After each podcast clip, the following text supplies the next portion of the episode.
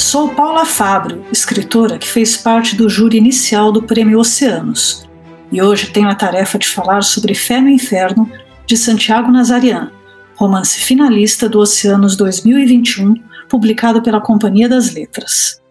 Com uma prosa vigorosa, fluente e embasada numa densa pesquisa histórica, Fé no Inferno marca a maturidade de Nazarian. O livro traz dois tempos narrativos.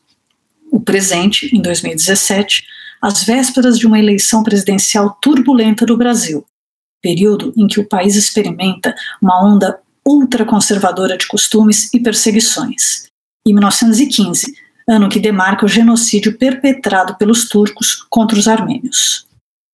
Para compor o cenário caótico desse massacre, Nazarian flerta com o gênero fantástico, aproximando a forma de seu conteúdo, isto é, com doses de medo, horror e escatologia, que se tornam mais fortes na voz de um narrador menino em primeira pessoa.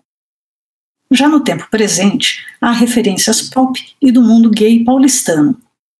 Entretanto, Fé no Inferno é mais que isso. Antes de tudo, é um livro sobre luta e sobrevivência. Deixo vocês agora com um trecho na voz do autor.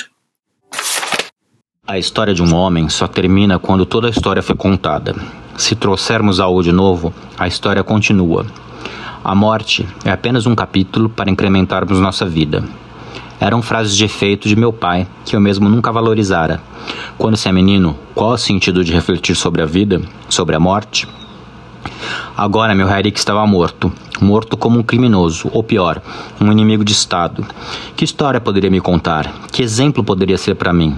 O que ele me ensinara como certo era condenado, se eu o via como herói, o governo considerava um vilão. Sua mera existência poderia implodir toda uma ordem. Eram as incongruências de crescer como minoria no império, a raça errada, religião errada. O caminho que minha família indicava, o poder maior reprovava. O poder maior está em Deus, dizia minha mãe. Bem, para mim, parecia que o poder estava com os turcos.